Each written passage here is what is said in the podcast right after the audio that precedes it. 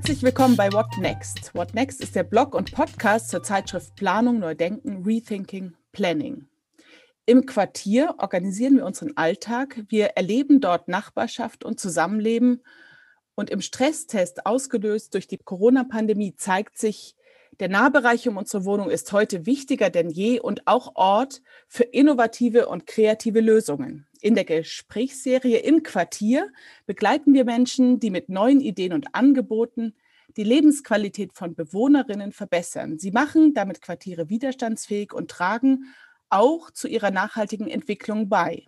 Mein Name ist Agnes Förste. Als Architektin und Stadtplanerin leite ich den Lehrstuhl für Planungstheorie und Stadtentwicklung an der RWTH Aachen und ich freue mich sehr, heute am 11. Februar 2021 Herrn Hermann begrüßen, der mit uns über das Quartier U1 in Nürnberg spricht. Herr Hermann, guten Tag nach Nürnberg. Ja, schönen guten Tag. Vielen Dank für die Einladung. Sehr schön, dass Sie da sind. Sie sprechen für Urban Lab. Sie haben die Projektleitung im Quartier U1 und vom Hintergrund kommen Sie Kommunikationsdesign. Ja, ich interessiere, wir interessieren uns dafür, mehr zu erfahren über Ihr Quartier U1 und über die Angebote, die Sie eigentlich dem Umfeld machen, dem Stadtgebiet. Was bieten Sie an? Was haben Sie da an ja, Räumen, vielleicht auch an Services, auch an Organisationsformen entwickelt? Ja, genau. Also ich kann jetzt ein bisschen über die einzelnen Angebote sprechen. Ich denke mal, im Gesprächsverlauf wird ein bisschen auch klar, also das große Ganze vielleicht dann auch noch ein bisschen klarer. Und ja, ich hoffe, ich kann das ein bisschen skizzieren. Also was haben wir für Angebote entwickelt im Rahmen dieses Projekts? Die scheinen vielleicht jetzt auch erstmal ein bisschen unzusammenhängend, aber vielleicht erschließt sich ja später. Also zum einen haben wir eine Akteursförderung entwickelt, die sehr von einem gemeinsamen Prozess geleitet ist, von einem demokratischen Entscheidungsprozess. Da haben wir ziemlich lange dran getüftelt, auch in Zusammenarbeit auch mit der Verwaltung und versucht, deren äh, ja, bisherige Fördererfahrung auch dort einzuarbeiten. Und genau, also diese Akteursförderung hat zum Ziel, Akteuren aus der Stadt einerseits ja ein bisschen näher zu bringen, dass sie auch an, an der Mitgestaltung der Lebensumfelder hier in der Stadt mitwirken können. Äh, andererseits aber auch Wissen und, und Praxis zu vermitteln, wie man, wie man Förderungen überhaupt abwickelt und dass man sich dann in Zukunft auch mehr zutraut, Fördergelder auch in Anspruch zu nehmen, weil die oft eben auch der finanzielle Schlüssel sind, um solche Mitgestaltungsprozesse dann auch umsetzen zu können. Diese Akteursprojekte, die bilden einen großen Teil unserer Inhalte auch ab. Also die äh, Vereine, Einrichtungen hier aus Nürnberg sind aufgerufen, sich mit dem Thema Gestaltung der Lebensumfelder auseinanderzusetzen und sich auch explizit eben an die Bürgerschaft zu wenden, dort, die dort mit einzubinden. Wir unterstützen die Akteure jetzt nicht nur mit Geldern, sondern äh, ganz wichtig ist eben auch eben diese Gemeinsamkeit, ne, dass man zusammen am Tisch sitzt und sich auch Austausch und Kooperationen pflegt aber auch die Begleitung. Also wir sagen nicht, hier ist die Förderung und jetzt legt mal los, sondern wir stehen eigentlich immer äh, zur Verfügung auch, um, um verschiedene Probleme zu lösen und uns äh, Steine aus dem Weg zu nehmen, die dort eigentlich immer auch kommen, wenn man sich mit dem Thema öffentlichen Raum auseinandersetzt. Oder so. Also die Qualifizierung und Ermächtigung spielt eine große Rolle dabei. Dann haben wir auch ein Format entwickelt, das heißt Amt für Ideen. Das betreiben wir gerade das Amt für Ideen wollen wir wirklich als bürgerschaftliches Amt mal so ein bisschen definieren. Für uns ist ein Amt halt eben ja eine Art Stelle, die sich strukturiert eben mit Problemlagen, auch wiederkehrenden Problemlagen auseinandersetzt in der Stadt. Und wir haben uns gedacht, warum muss ein Amt immer von, von der Verwaltung gegründet werden? Lass uns doch ein eigenes gründen. Und äh, Ziel dieses Amtes ist quasi auch Einzelbürgerinnen zu befähigen oder auch zu inspirieren, Handlungen eben vorzunehmen, die mit der Gestaltung der Lebensumfelder zu tun haben kann im Grunde jeder und jede vorbeikommen und mit einer Idee äh, für die Allgemeinheit. Gemeinwohl ist, ist eine Voraussetzung dafür. Also wir äh, beraten jetzt keine Projekte, die jetzt auf persönlichen Gewinn oder wirtschaftlichen Gewinn aus sind, sondern tatsächlich, die sich an die Allgemeinheit wenden. Wir haben dafür so Ideensprechstunden. Einmal die Woche haben wir äh, eine ganze Reihe von Slots, wo wir dann immer eine halbe Stunde uns Zeit nehmen, um Projekte zu beraten und auch zu begleiten. Man kann dort auch eine Ideenförderung beantragen, bis zu 400 400 Euro, um halt auch einem eigenen Projekt eben zum Start zu verhelfen. Dann haben wir im, im, Rahmen dieses Amt für Ideen auch Partner, die Rechtsstundenangebote und, und Wissensvermittlung tätigen werden. Das haben wir jetzt noch nicht so krass umsetzen können, aber das wird kommen. Und ganz wichtig ist aber auch beim Amt für Ideen, dass wir Schnittstellen zur Verwaltung pflegen müssen, ne? weil im Grunde geht es auch bei uns darum, ein bisschen Überblick zu äh, verschaffen, an wen wendet man sich denn eigentlich innerhalb von so einer Verwaltung, wenn man bestimmte Dinge vorhat. Und aus der Vergangenheit hat sich gezeigt, dass es da auch viele Probleme gibt, irgendwie diese, diese äh, Schnittstellen auch äh, ja, zu bedienen. Und ähm, deshalb sind wir auch dahinterher, eigentlich dort diese Schnittstellen zu vereinfachen, zu pflegen, ein bisschen die Sichtweisen auch zu wandeln. Dann haben wir auch weitere Bausteine, so mobile Bauwerkstätten. Also für uns ist immer das Bauen und das, Arbeiten mit der Hand auch sehr wichtig. Und wir denken auch, dass das ja Arbeiten oder auch das Thema Arbeiten sehr, sehr wichtige, wichtiger Aspekt eben zur Aktivierung ist. Und deshalb machen wir immer wieder kleine Bauwerkstätten, wo Interessierte aus, aus Nachbarschaften im Grunde äh, Dinge bauen können, die für den öffentlichen Raum oder für den halböffentlichen Raum bestimmt sind und die, die sie dort platzieren und sich kümmern. Dann ganz wichtig natürlich ist das Thema Kommunikation, dass wir pflegen, also einerseits um Projekte sichtbar zu machen, um Best Practices sichtbar zu machen, zu zeigen, wie sich jemand auch getraut hat. Ein wichtiger Faktor dabei ist auch äh, das Stadtteilblatt. Also wir haben so ein kleines Stadtteilblatt für das Projekt entwickelt, ne, für so ein Quartiersblatt, wo viele Dinge kommuniziert werden. Und auch das Thema U-Bahn, was für uns ganz wichtig ist, dort eben gut zur Sprache kommt. Dann haben wir auch eine Reihe von Impulsveranstaltungen, also Impulse gehören auch immer wieder mit dazu zu einer Aktivierung und auch zu einer Selbstermächtigung. Wir hatten da zum Beispiel eine kleine Konferenz gemacht, wo es um das Thema urbane Interventionen ging. Die hieß Intervenz. Da haben wir ganz viele ähm, ja, Akteure aus, aus Architektur, aus Kunst oder auch aus den sozialen Bereichen eingeladen, um ihre Erfahrungen eigentlich mit dem Thema ja, zu erkunden und äh, dann auch zu diskutieren. Wir planen auch dieses Jahr, äh, wir sind im letzten Projektjahr übrigens, dann auch ein Festival heißt es, auch so ein kleines Festival, wo man ja Stadtmachformate, die schon etabliert sind, erlernen kann und das Nachmachen im Grunde dieser Formate dann damit inspiriert werden soll. Weil oft ist es nicht so, dass man viele Dinge neu erfinden muss, sondern dass man auch bewährte Dinge halt praktiziert. Dann haben wir auch eigene Interventionsprojekte durchgeführt und führen sie auch weiterhin durch. Eins davon war zum Beispiel das ÖPNV, der öffentliche Pflanzennahverzehr, wo so ein Gewächshaus auf einem U-Bahn-Schacht gebaut wurde oder auf so einem Abluftschacht und versucht wurde auch im Winter eben mit der Abluftwärme ja, Gemüse anzubauen. Andere Sache war der Raumparasit zum Beispiel. Das war so ein, so ein Möbel, um eben auch Räume, die zur Zwischennutzung sind, nutzbar zu machen. Eine weitere Intervention war so das Reisebüro ohne Geld. Das war eine Art Reisekatalog, der ein innerstädtisches Reisen, also vor allem zu Corona-Zeiten, ermöglichen sollte und dort versteckte Orte, auch, aber auch versteckte Aktivitäten sichtbar gemacht hat. Ja, und so auch ähm, Leute, die vielleicht keine Kohle haben oder die keine Kohle ausgeben wollen für einen Urlaub, Grunde für die Möglichkeiten in der Stadt zu inspirieren. Genau, also so, so viel zu den Bausteinen. Also wir haben da vielleicht noch mehr oder so, aber das waren jetzt erstmal die wichtigsten. Da hat sich jetzt schon ein richtiges Bild aufgetan, wie breit eigentlich dieses Portfolio ist, an dem Sie arbeiten das eben ganz viel damit zu tun hat, fegen, so habe ich das jetzt verstanden. Können Sie uns jetzt äh, noch ein bisschen das große Bild zeichnen? Das hat ja viel damit zu tun, was der Anlass war für Ihre Aktivitäten, wie das Projekt eigentlich entstanden ist, inspiriert wurde und ja, welche Rolle eigentlich diese U-Bahn-Linie selbst spielt, die ja dann in dieses Quartier Genau, also der Anlass war eine Pilotförderung der nationalen Stadtentwicklungspolitik. Das ist eine Einrichtung äh, vom Bauministerium, und es ist eine Art ja, Forschungsstelle, die sich sehr mit Stadtentwicklung auseinandersetzt. Und ein Teil dieser oder eine Arbeit dieser Forschungsstelle ist es auch, Pilotförderungen rauszugeben und Pilotprojekte zu inspirieren, die sich mit besti bestimmten Fragestellungen auseinandersetzen. In unserem Fall jetzt hier war das das Thema Stadt gemeinsam gestalten. Da ging es vor allem um das Thema, wie kann eine koproduktive Stadtentwicklung stattfinden, also eine Stadtentwicklung, die die Bürgerschaft einbezieht, die auch die organisierte Bürgerschaft einbezieht aber eben auch die Stadtverwaltung einbezieht. Und dort eben das ein bisschen zusammenzuführen, das war unsere Aufgabe. Und wir brauchten dafür einen Aufhänger. Ne? Ganz wichtig war dem Bund an der Stelle eben auch das Thema, wie kann ein innovativer Quartiersbegriff aussehen. Wir sind in dieser Förderung zusammen mit drei weiteren Projekten aus, aus Deutschland, aus verschiedenen anderen Städten, die wirklich sehr spannende Projekte und spannende Lösungen produzieren und produziert haben bereits. Unser Ansatz war, wir haben mal geguckt, irgendwie, was wäre tatsächlich ein sehr interessantes Quartier, was vom, vom allgemeinen Quartiersbegriff abweicht und nach vielen Überlegungen, also die kann ich jetzt gar, gar nicht alle ausführen, sind wir halt auf, den, auf die U-Bahn gekommen, auf die U-Bahn-Linie 1, die in Nürnberg die, ja, die Hauptverkehrsader quasi im öffentlichen Personennahverkehr ist. Wir haben das ein bisschen untersucht und dann festgestellt, dass wirklich ein, ein sehr, sehr hohes Personenaufkommen da ist. Also in ganz Nürnberg, jetzt auf allen U-Bahn-Linien haben wir über 410.000 U-Bahn-Fahrten am Tag. Also das ist irrsinnig viel. Das heißt, äh, da gibt es halt zum einen eine sehr hohe Kontaktfläche. Diese Kontaktfläche, die ist auch noch sehr divers. Also da sind verschiedene soziodemografische Faktoren unterwegs dort. Ne? Es ist nicht eine homogene Masse an Menschen, sondern die, die sind wirklich breit gestreut.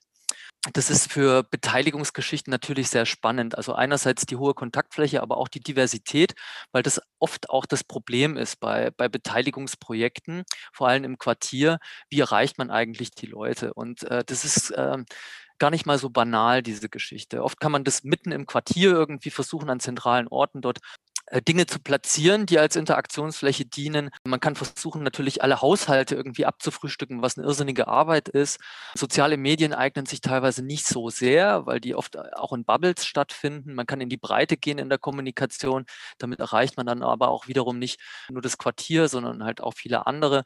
Also das war so ein bisschen die Überlegung, wie erreicht man eigentlich die Leute abseits von unseren bisherigen Erfahrungen, die, die halt auch äh, die Grenzen aufgezeigt haben. Zum anderen haben wir auch festgestellt, dass entlang der U-Bahn-Linie 1 ähm, ja sehr viele Akteure angesiedelt sind. Das war für uns natürlich sehr spannend, weil Akteure bei uns eine sehr wichtige Rolle auch im Projekt spielen dann haben wir auch betrachtet irgendwie, was macht eigentlich so ein Quartier aus. Ne? Und wir haben auch gesehen, durch die U-Bahn hat man eine zeitliche Komponente. Also die U-Bahn ist wirklich sehr schnell und kann große Stücke in der Stadt miteinander zeitlich verbinden, so dass man im Endeffekt dieselbe Zeit damit verbringen würde, mit der U-Bahn zu reisen, um an einen Ort zu kommen, als wenn man jetzt zu Fuß sein, sein Wohnquartier durchqueren würde. Also das fanden wir einen sehr spannenden Aspekt. Und all diese Dinge haben wir irgendwie geschafft zusammenzuführen und zu sagen, ja, wir möchten halt gerne das mal erproben, also diesen, diesen U-Bahn-Raum dafür zu nutzen spannend war auch, dass, dass die U-Bahn eigentlich ein bisschen ein unbestelltes Feld da ist. Man verbringt da viel Zeit auch oder lange Zeit. Die ist nicht mal zeitlich so lang, aber wahrnehmungsmäßig sehr lang, weil man eigentlich da nicht viel anderes tun kann. Und das hat dann auch so ein bisschen dazu beigetragen. Ja, genau. Also das, das waren so die Grundüberlegungen dabei. Eigentlich schaffen Sie einen neuen Quartiersbegriff oder auch einen neuen Quartierszusammenhang. So wie ich das verstehe, haben Sie einen Anlass gefunden und auch einen räumlichen Aufhänger und haben dann einen Einstieg gefunden, um da auch Akteure anzusprechen und eben diese Angebote zu machen, oder? Der Co-Kreation, die jetzt angenommen werden. Vielleicht können Sie ein bisschen da über diese Schritte dann von diesem Aufruf zur Planung ja, und Umsetzung Ihres Projektes. Können Sie da ein bisschen Einblick geben? Wie haben Sie das geplant und aufgesetzt und was gab es dann vielleicht auch für externe Faktoren, Impulse, mit denen Sie vielleicht nicht gerechnet haben, die dann aber eine Rolle gespielt haben im ja, Fortschritt in der, in der Entwicklung Ihres Projektes? Also die ersten Schritte waren natürlich irgendwie so, alle Projektbeteiligten ein Stück weit abzuholen. Ne? Wir haben viele Partner irgendwie aus der Verwaltung und auch aus aus der Zivilgesellschaft, aus der organisierten Bürgerschaft und die mussten alle ein bisschen informiert werden, was wir überhaupt davor haben. Und wir mussten auch mit denen so ein bisschen ihre Rollen halt abklären im Projekt. Das war eigentlich so das Wichtigste. Wir haben auch versucht, also viele Dinge standen ja noch nicht so ganz fest am Projektanfang. Also es gab eine Skizze, eine Projektskizze und die muss ein bisschen mit, ja, mit einer Story oder mit verschiedenen Geschichten gefüllt werden, wie die tatsächlich dann auch sich äußern können. Und da haben wir dann Workshops gemacht, haben versucht, irgendwie natürlich auch die, äh, die Meinungen und, und Ansichten und Erfahrungen der Akteure dort mit einzubinden, um dann Konzepte für unsere einzelnen Bausteine auch zu finden oder auszuformulieren und auch Grundannahmen nochmal zu überprüfen und zu gucken, wo lagen wir dann auch falsch, ne? mit diesen vorherigen schnellen Annahmen. Weil so eine Projektskizze, die muss man innerhalb von anderthalb Monaten oder so zimmern und das ist ganz schön kurz, um tatsächlich auch eine runde Sache hinzukriegen da stand im ersten Jahr eben die Netzwerkarbeit und auch die Konzeption an, also die Detailkonzeption und auch die Partnerschaften auszuformulieren. Gerade im Bereich eben mit den Zusammenarbeit mit den Verkehrsbetrieben und sowas ist natürlich eine sehr große Herausforderung, die dort auch eine wesentliche Rolle einnehmen. Und dann ging es in den praktischen Teil, also so der richtige Projektstart im ersten Jahr haben wir auch schon so erste Versuche gemacht, um die Annahmen zu überprüfen. Ne? Also wie gehen wir mit Akteuren um? Wir haben schon einzelne Projekte gefördert, unabhängig von unserer äh, fertigen Förderung, die wir dann später aufgesetzt haben, um halt ein bisschen Erfahrungen zu sammeln. Dann ging im Grunde im zweiten Jahr ging es dann los, eigentlich mit der Akteursförderung, die wir abgewickelt haben. Das war halt dann der größte Baustein dabei und auch eben die Amphi-Ideenberatung anzukurbeln und, und viele andere Dinge eigentlich aufs Parkett zu bringen. Im zweiten Aktionsjahr und im, im letzten Projektjahr, da befinden wir uns gerade, da geht es darum, das Ganze nochmal zu machen, um halt Annahmen zu überprüfen, um äh, auch Korrekturen vorzunehmen, die im ersten Jahr vielleicht wo, wo Dinge noch nicht so liefen, wie wir es uns vorgestellt haben und auch um Dinge dann zu dokumentieren. Also die Übertragbarkeit spielt eine große Rolle und auch die Aufarbeitung von Erfahrungen, weil das ist ein Pilotprojekt, was auch Forschungsergebnisse produzieren soll, übertragbare Forschungsergebnisse und äh, da werden wir auch dann eben äh, darauf Rücksicht nehmen. Ja, welche Faktoren äh, waren absichtsvoll, welche waren nicht absichtsvoll? Eigentlich waren alle Schritte absichtsvoll. Aber es gab natürlich ein paar Sachen, mit denen wir nicht gerechnet haben, die vielleicht Dinge gefördert haben oder auch verhindert haben. Also zum einen natürlich äh, war Corona ein Riesending, gerade wenn man sich mit Stadtgestaltung, Stadtmitgestaltung und äh, Aktivierung der Bürgerschaft auseinandersetzt und dann die Bürgerschaft nicht richtig ansprechen kann, ist das natürlich ein Riesenhemmnis. Ne? Vor allem auch, weil die Prioritäten am Lebensalltag dann sich auch geändert haben. Also da ging es um sehr viele äh, Bedürfnisse, die erfüllt werden mussten, die weiter unten in der Bedürfnispyramide liegen, also eher an den, an den wichtigeren Lebens, Lebensumständen als an denen, wo es dann wo man sich Zeit nimmt und sich über ja, Meta-Gedanken, wie kann sich dein Leben noch verbessern oder deine Stadt noch verbessern, äh, Gedanken macht. Also das, das waren schon ganz schöne Hemmnisse. Dann auch viele Dinge, die, die im U-Bahn-Raum auch nicht möglich waren. Ne? Also weil wir wirklich sehr, ähm, ja, sehr strikte Vorgaben dort haben, was den Brandschutz und Sicherheit angeht. Vor allem, weil das U-Bahn-Netz in Nürnberg auch ein bisschen in die Tage gekommen ist und ja, dort auch viele Dinge nicht mehr auf dem aktuellen Stand sind und somit auch die Nutzung von Räumlichkeiten verhindert haben. Genau, wir mussten auch viele Dinge dann eben auf Online umstellen, die wir offline geplant hatten oder die wir im ersten Jahr offline gemacht hatten.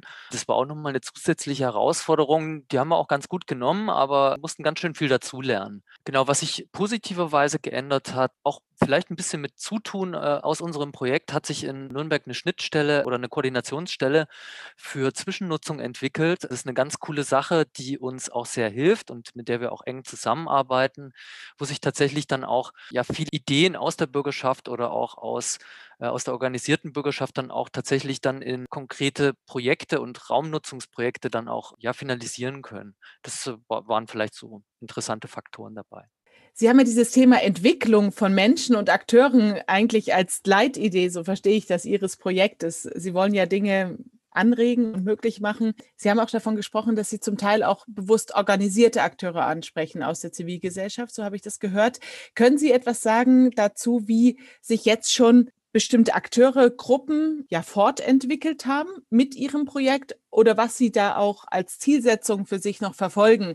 Denn das hat ja dann oft auch mit Verstetigung zu tun. Sie haben jetzt dieses dritte Jahr, in dem Sie stecken, oder? Und wie tragen sich die Gedanken Ihres Projektes dann auch in den Menschen und Organisationen womöglich fort? Ja, das ist eine spannende Frage, die wir nicht so schnell beantworten können. Tatsächlich, die Effekte, die sind sehr schwer messbar, muss ich sagen, weil die oft auch sehr spät, viel später eintreten. Wir machen diese Pilotprojekte auch nicht das erste Mal. Also wir sind schon ziemlich lange eigentlich dabei. Das ist jetzt unser drittes Pilotprojekt. Wir machen ja auch ähnliche Aktivitäten, haben wir vorher schon angekurbelt. Deshalb ist es schwer zu sagen, wo was anfängt und wo was aufhört oder so.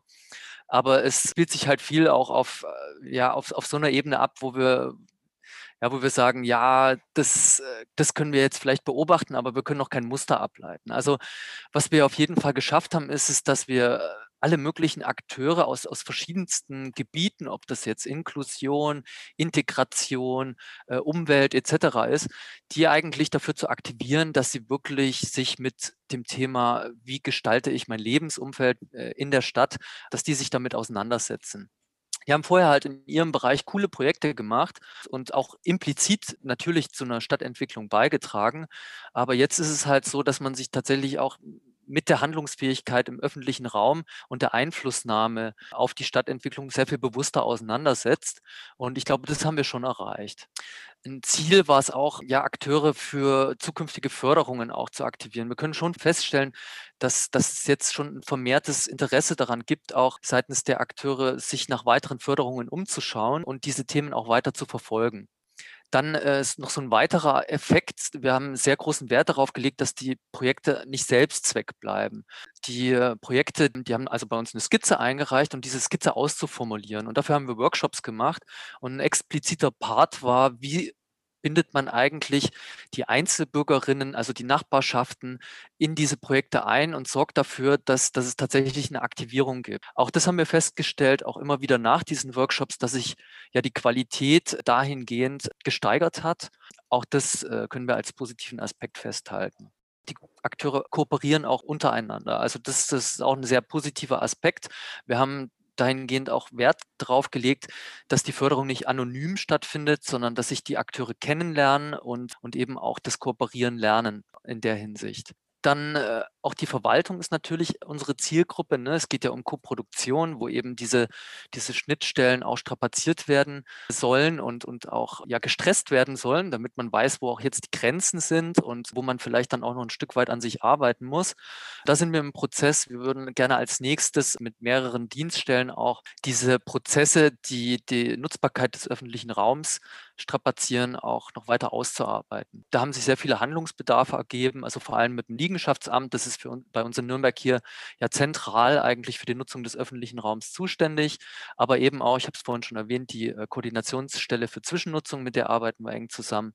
Was sich noch so an Impulsen ergeben hat, auch an der TH hier in Nürnberg, äh, Technischen Hochschule, im Bereich soziale Arbeit, da setzt man sich jetzt auch immer mehr damit auseinander, eben äh, mit dem Thema, wie kann man eigentlich auch die Nachbarschaften aktivieren für Mitgestaltungsprozesse. Dort haben wir jetzt schon mehrere ja, Impulsverträge eben an Studierende gegeben. Eine Inspiration für Sie war tatsächlich auch unser Reisebüro ohne Geld, was jetzt so schon fast ein bisschen in die Lehre einbezogen wird, um halt ja auch die Bürgerinnen zu sensibilisieren für ihr Lebensumfeld und, und damit zu interagieren, bewusster zu interagieren. Ja, wir versuchen auch oder es gab auch noch eine Zusammenarbeit mit mit Verwaltungsstellen, um eben diese Förderungen oder das Thema Förderung noch mal neu ja, sich neu zu erschließen. Weil man denkt oft irgendwie, dass es 'n dass es bekannt ist, es wurde schon sehr oft gemacht, aber das noch mal zu hinterfragen, welche Mechanismen, welche Methoden kann man anwenden eigentlich, um bestimmte Ziele noch mit mehr Wirkung zu zu versehen. Sie haben jetzt ja schon, wie Sie sagen, drei solche Pilotprojekte gemacht wie unterscheidet sich denn jetzt dieses von den anderen, wenn man sagt, es gibt vielleicht in, in dem Umfeld, wo man startet, auch bestimmte Ressourcen, die immer auch anders sind. Also es gibt so eine Ausgangslage, die man dann vielleicht auch nutzt für das Projekt und die sich dann irgendwie entfalten kann über das, was sie tun. Das würde mich interessieren, wie Sie diese Ausgangslage und die Begabungen, die das, diese Orte und diese vernetzten Orte rund um die U-Bahn schon mitgebracht haben, wie, wie Sie die jetzt entdecken konnten, vielleicht in Ihrem Projekt und nutzen konnten. Also es gibt einige Ressourcen, auf die wir auch immer wieder zurückgreifen, die sich einfach auch als förderlich äh, erwiesen haben bei solchen Projekten. Und in Nürnberg heißen die, äh, oder gibt es eine Geschichte, die heißt Stadtteilarbeitskreise, kurz auch stark genannt. Die werden vom äh, Sozialreferat mhm. koordiniert durch sogenannte Stadtteilkoordinationen. Die sind für uns halt echt äh, super Ansprechpartner, weil sich dort sehr viele Akteure aus bestimmten Quartieren treffen. Da gibt es verschiedene Stadtteilarbeitskreise für verschiedene Stadtteile und das gibt uns eine sehr gute Schnittstelle Schnittstelle eigentlich, um direkt auch Akteure zu aktivieren für unsere Zwecke. Dann gibt es auch die Quartiersbüros. Das sind halt eben ist, glaube ich, auch bekannt in Deutschland. Das sind so Einrichtungen aus der, aus der Stadterneuerung oder so, soziale Stadtentwicklungsmittelumsetzungen, die, die koordinieren auch irgendwie ein Stück weit Akteure aus dem Quartier. Auch mit denen arbeiten wir eng zusammen. Ganz wichtig sind halt auch Akteursnetzwerke, die sich entweder mit Kulturthemen oder mit Nachhaltigkeitsthemen auseinandersetzen, die wir eben dort einbinden. Das sind so die Ressourcen, mit denen wir arbeiten. Aber eben auch, ich habe es ja vorhin schon erwähnt, sehr viele Stellen aus der Verwaltung, die eben Schnittmengen bilden mit, mit unseren Vorhaben. Das ist zum einen eben der Stab Stadtentwicklung das Amt für Kultur und Freizeit, der Stab Bürgerschaftliches Engagement und auch das Kulturreferat. Dann arbeiten wir auch mit der VAG zusammen, das sind unsere Verkehrsbetriebe hier in Nürnberg. Das ist halt äh, schon sehr spannend, also weil die sind natürlich zunächst erstmal sehr restriktiv, schnuppern aber so langsam irgendwie auch die Luft, den Esprit, den wir halt so mitbringen, ne, dass, dass wir halt Dinge einfordern wollen und, und auch Möglichkeiten aufzeigen, die sonst eigentlich nicht gegangen werden im U-Bahn-Raum. Und das ist eine sehr spannende Zusammenarbeit, aber auch, wo keine schnellen Ergebnisse irgendwie äh, produziert werden können, sondern das es ist so, eher so eine Art Tanker, ne, den man dann lenken möchte, der sehr lange braucht dafür. Ja, was kann man dann noch mit einführen an Ressourcen? Ich glaube, das war's, würde ich jetzt mal sagen. Also der Rest das sind die Akteure mhm. eigentlich aus den Akteursprojekten, die sehr viele Dinge sondieren und erschließen und, und auf einmal Dinge nutzbar machen, die wir auch nicht auf dem Schirm hatten. Aber genau das ist meine nächste Frage. Wenn man sagt, es geht ja um Innovation, um neue, neue, die Sie anstoßen wollen, ein Stück weit. Welche Lücken tun sich denn da auf, wo dann diese Initiativen mit ihrem Engagement auch reingehen, wo vielleicht bestehende Dinge nicht ausreichen und ja, man in diese, in diesen Lücken eigentlich hineingeht, um was Neues zu entwickeln. Weil sie, ich verstehe das jetzt so, dass sie da eher so wie die Plattform bilden, dass andere diese Lücken erkennen und hineinspringen und vor Ort super konkret gestalten, oder? Ja, also sie gestalten es halt mit ihrem Kontext. Ne? Also sie bringen ihren Kontext in den öffentlichen Raum und das ist eigentlich so das Innovative, weil die haben ja ihren eigenen Blick. Und den Blick haben wir nicht. Also wir sind so die Moderatoren in dem Prozess, sage ich mal. Wir versuchen einige Dinge übergeordnet zu unterstützen und eigentlich Rahmenbedingungen zu verbessern. Aber diese einzelnen äh, Blickwinkel, die können wir nicht mitbringen. Und das ist auch das Spannende eigentlich, wenn es da ums Thema Planung und Stadtentwicklung geht. Das ist das Thema Heterotopien, also verschiedenste Visionen und auch Umsetzungen zu schaffen, wie unser Leben und unsere Lebensumfelder aussehen sollen. Das ist für uns ein sehr spannendes Feld, weil es ist fast ein bisschen so, wie das auch in der Natur stattfindet. Ne? Es ist eine Art organisches Wachstum, wodurch ja die Evolution, sage ich mal, eine Vielzahl von, von Lösungen äh, für verschiedene Probleme entwickelt werden. Und das ist ein Mechanismus, den wir eigentlich auch ja damit strapazieren wollen. Wir wollen eigentlich, dass eine Vielzahl von Blickwinkeln auf einmal auf verschiedene Probleme Einzug hält und auch verschiedene Lösungen produziert werden. Ob die Lösungen funktionieren und angeboten werden, das ist dann auch wie in der Natur. Ne? Manche ja, manche nein, manche gehen wieder ein. Ne?